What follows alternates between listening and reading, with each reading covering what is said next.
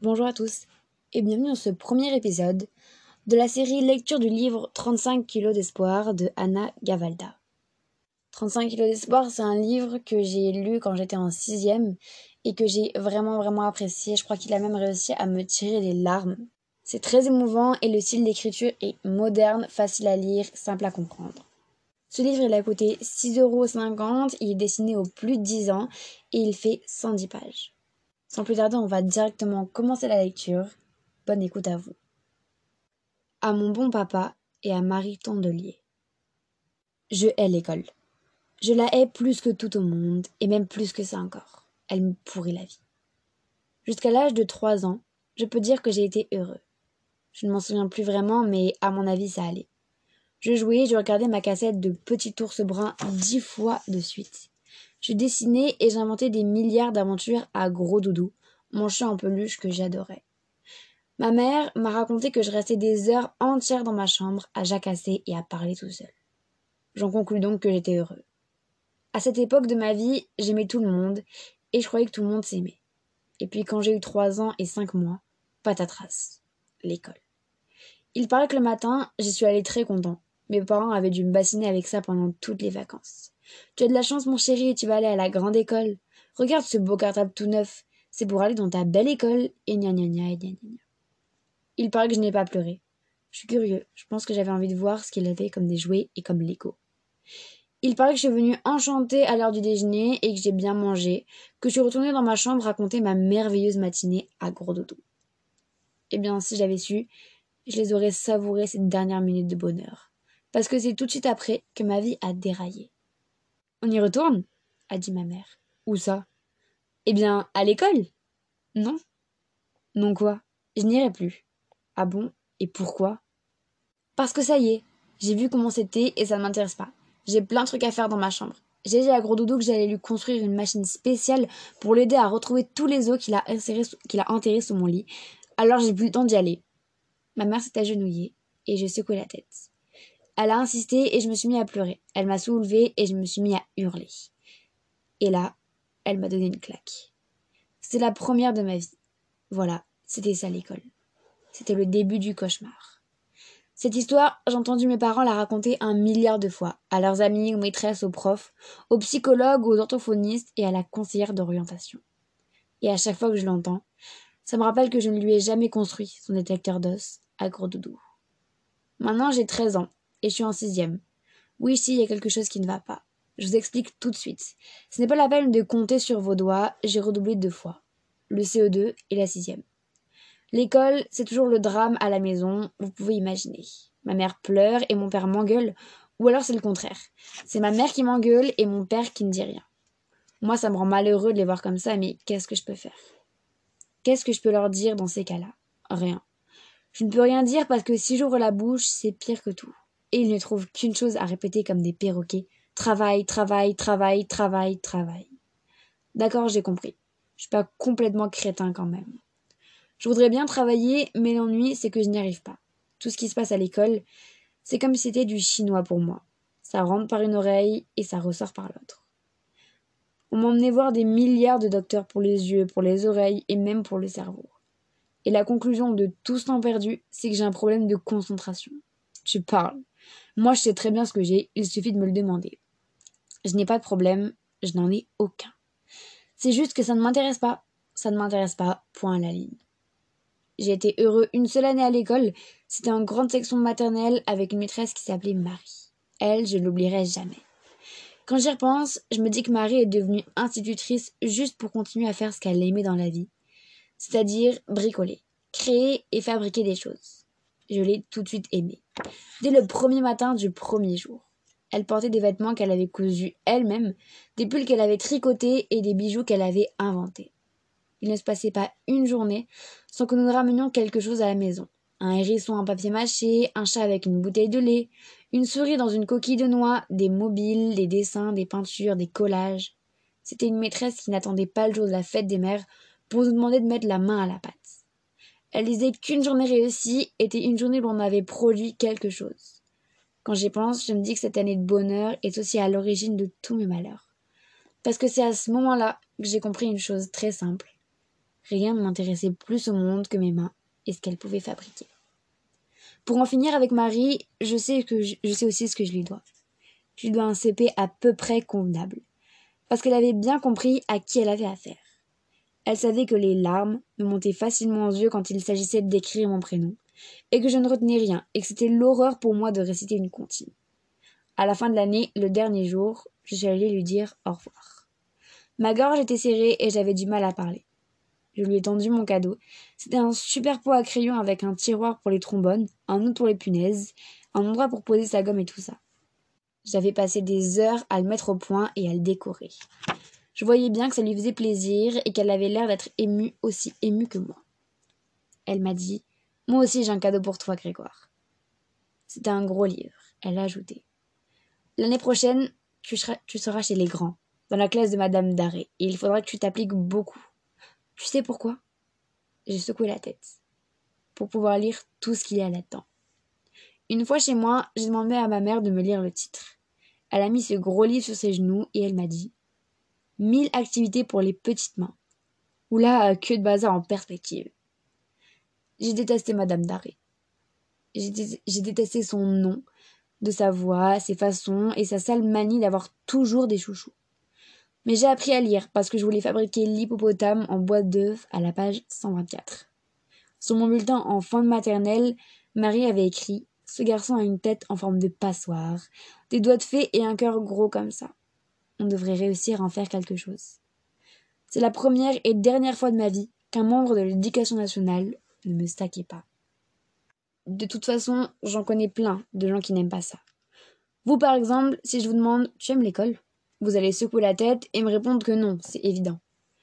Il n'y a que des super faillots pour dire oui, ou alors ceux qui sont tellement bons que ça les amuse de venir tous les matins tester leur capacité. Mais bon, qui aime vraiment ça? Personne. Et qui déteste vraiment ça Pas grand monde non plus. Si, il y a ceux qui sont comme moi, ceux qu'on appelle des cancres et qui ont tout le temps mal au ventre. Moi, j'ouvre les yeux au moins une heure avant que mon réveil sonne. Et pendant une heure, je sens mon mal de ventre qui enfle, qui enfle. Au moment de descendre de mon lit superposé, j'ai tellement mal au cœur que j'ai l'impression d'être sur un bateau en pleine mer. Le petit déjeuner est un supplice. En vérité, je ne peux rien avaler, mais comme ma mère est toujours sur mon dos, je prends des biscottes. Dans le bus, mon mal de ventre se transforme en une boule très dure. Si je rencontre des copains et qu'on parle de Zelda, par exemple, ça va un peu mieux. La boule diminue, mais si je suis seule, elle m'étouffe. Mais le pire, c'est quand j'arrive sous le préau. C'est l'odeur de l'école qui me rend le plus malade. Les années passent et les lieux changent, mais l'odeur reste la même. Une odeur de craie, de vieilles baskets mélangées qui me prend à la gorge et me soulève le cœur.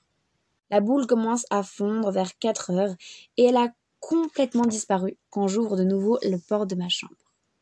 Elle revient quand mes parents rentrent et qu'ils viennent me poser des questions sur ma journée et fouiller dans mon sac pour vérifier mon agenda et mon carnet de correspondance, mais en moins fort, parce qu'avec eux, j'ai l'habitude des crises maintenant. Enfin non, je suis en train de mentir là. Je ne m'y habitue pas du tout. Les crises se succèdent et je n'arrive pas à m'y faire. C'est assez pénible. Comme mes parents ne s'aiment plus des masses, ils ont besoin de s'engueuler tous les soirs. Et comme ils ne savent pas comment commencer, ils se servent de moi et de mes notes pourries comme prétexte c'est toujours la faute de l'un ou de l'autre. Ma mère reproche à mon père n'avoir jamais pris le temps de s'occuper de moi, et mon père lui répond que c'est sa faute à elle, qu'elle m'a trop gâtée. J'en ai marre, mais j'en ai marre. J'en ai marre à un point que vous ne pouvez même pas imaginer. Dans ces moments-là, je me bouche les oreilles de l'intérieur et je me concentre sur ce que je suis en train de construire. Un vaisseau spatial pour Anakin Skywalker avec mes Lego Systems, ou un appareil pour presser les tubes de dentifrice avec mon mécano, ou une pyramide géante en capla. Après, il a le supplice des devoirs. Si c'est ma mère qui m'aide, elle finit toujours par pleurer. Si c'est mon père, c'est moi qui finis toujours par pleurer. Je vous raconte tout ça, je ne voudrais pas que vous pensiez que mes parents sont nuls ou qu'ils s'acharnent sur moi. Non, non, ils sont super, enfin, super. Ils sont normaux, quoi. C'est juste l'école qui gâche tout. D'ailleurs, c'était pour ça que je notais que la moitié des devoirs sur mon agenda l'année dernière. C'était pour éviter toutes ces crises et ces soirées de malheur. C'était vraiment la seule raison, mais je n'ai pas osé le dire à la directrice du collège quand je me suis retrouvée en larmes dans son bureau. C'est bête. De toute façon, j'ai bien fait de me taire. Qu'est-ce qu'elle aurait compris, cette grosse dinde? Rien, puisqu'elle m'a renvoyé le mois suivant. Elle m'a renvoyé à cause du sport. Il faut dire que je déteste le sport, parce que autant que l'école. Pas tout à fait, mais presque. C'est sûr, vous me verriez et vous comprendriez mieux pourquoi les tatamis et moi, ça fait deux. Je suis pas très grand, pas très gros et pas très fort. Je dirais même plus. Je ne suis pas très grand, pas très gros et tout mougoudou. Ça m'arrive de mettre mes mains sur mes hanches et de me regarder dans la glace en gonflant mon torse. C'est assez surprenant, on dirait un ver de terre en train de faire du bodybuilding, ou bien celui qui veut s'engager dans Astérix légionnaire. On croit qu'il est un peu baraqué, mais quand il enlève son manteau en peau de bête, on se rend compte que c'est un pur gringalet. Quand je vois mon reflet, c'est à lui que je pense. Mais bon, je ne peux pas me prendre la tête avec tout dans la vie. Il faut bien lâcher du lest sur certaines choses, sinon je deviendrai carrément un nœud. Et le lest, c'est en EPS que je l'ai lâché l'année dernière.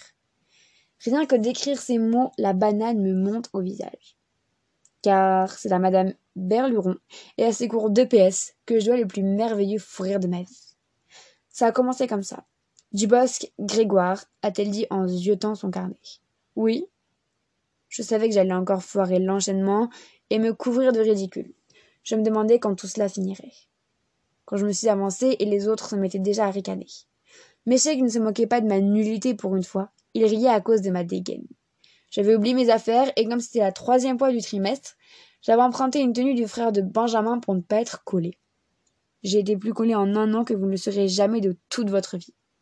Ce que je ne savais pas, c'est que le frère de Benjamin était un clone du géant vert et qu'il mesurait 1m90. Me voilà donc en train de me dandiner dans un vêtement XXL et des tennis taille 45. Inutile de dire que j'avais déjà mon petit succès. Qu'est-ce que c'est que cette tenue encore? A gueulé la mère Berleron. J'ai pris mon armier et j'ai dit Bah, je comprends pas, madame. La semaine dernière, ça m'allait bien. Je comprends pas. Elle semblait excédée. Vous allez me faire une double roulade avant pieds joints. J'ai fait une première galipette catastrophique et j'ai perdu une tennis j'ai entendu les autres se marrer, alors pour leur faire plaisir, j'en ai fait une deuxième, et je me suis débrouillée pour envoyer l'autre godasse au plafond. Quand je me suis relevée, on voyait un bout de mon slip parce que mon pantalon avait glissé. Madame Berluron était toute rouge et ceux de ma classe morts de rire. D'entendre tous ces rires, ça a été comme un déclic. Parce que pour une fois, ce n'était pas les rires méchants, c'était les rires super, comme au cirque. Et c'est à partir de ce cours-là que j'ai décidé d'être le clown du cours de gym. Le bouffon de Madame Berluron d'entendre les rires des gens grâce à vous, ça vous fait chaud au cœur et après, c'est comme une drogue. Plus les gens rient, plus vous avez envie de les faire rire. Madame Berluron m'a collé si souvent qu'il y avait plus de pages dans mon carnet de correspondance. À la fin, je me suis même fait renvoyer à cause de tout ça, mais je ne regrette rien. Grâce à elle, je me suis senti un tout petit peu heureux à l'école, un tout petit peu utile. Il faut dire que j'ai fichu un bazar pas possible. Avant, personne ne voulait de moi dans son équipe parce que j'étais trop nulle. Et après, il se battait pour m'avoir parce qu'avec mes piètreries, je déstabilisais les adversaires. Je me souviens d'un jour où l'on m'avait mis dans les buts. Quelle crise. Quand le ballon approchait, j'escaladais les filets de la cage comme un singe affolé, en hurlant de terreur. Et quand je devais le remettre en jeu, je me débrouillais toujours pour envoyer le ballon derrière moi et nous recoller un but direct. Une fois même, je me suis jetée en avant pour récupérer le ballon. Bien sûr, je ne l'ai pas touché, mais quand je me suis relevée, j'ai mâché une touffe d'herbe comme une vache en faisant me. Ce jour-là, Karine Levièvre a fait pipi dans sa culotte et j'ai été collée deux heures, mais ça valait le coup. J'ai été renvoyée à cause du cheval d'Arson. C'est assez troublant d'ailleurs, parce que pour une fois, je ne faisais pas le mariole. On devait sauter sur ce gros machin en mousse en s'accrochant en poignet. Et quand ça a été mon tour, je me suis mal pris et je me suis fait hyper mal à la. Enfin, Enfin, vous avez compris ce que je veux dire. J'avais la bistouquette en compote, quoi. Bien sûr, les autres ont cru que je faisais semblant de dire oui, oui, oui, oui, pour les faire rire, et Berluron m'a traîné directement chez la Dirlo. J'étais pliée en deux de douleur, mais je n'ai pas pleuré. Je ne voulais pas leur faire ce plaisir. Mes parents non plus ne m'ont pas cru, et quand ils ont su que j'avais été mis à la porte pour de bon, ça a été ma fête. Pour une fois, ils criaient dans la même direction, et ils s'en sont donnés à cœur joie. Enfin, quand ils m'ont laissé repartir dans ma chambre, j'ai fermé la porte et je me suis assis par terre. Je me suis dit, soit tu montes sur ton lit et tu pleures, et tu auras raison de pleurer, parce que ta vie ne vaut rien, et que toi non plus, tu ne vaux rien, et que tu pourrais mourir tout de suite sans problème. Soit tu te relèves et tu construis quelque chose. Ce soir-là, j'ai fabriqué une bête monstrueuse avec plein de cochonneries que j'avais récupérées sur un chantier. Et je l'ai appelée la berlue poilue. Ce n'était pas très malin, je vous l'accorde, mais ça m'a fait du bien. Et puis ça a évité de mouiller mon oreiller. On va arrêter ici la lecture et j'espère que cet épisode vous aura plu et que le début de ce livre vous aura plu également. Moi, c'est un livre qui m'a vraiment qui m'a tellement marqué que ça me fait vraiment vraiment plaisir de vous le relire euh, en audio. Je vous dis à très bientôt pour un nouvel épisode. Ciao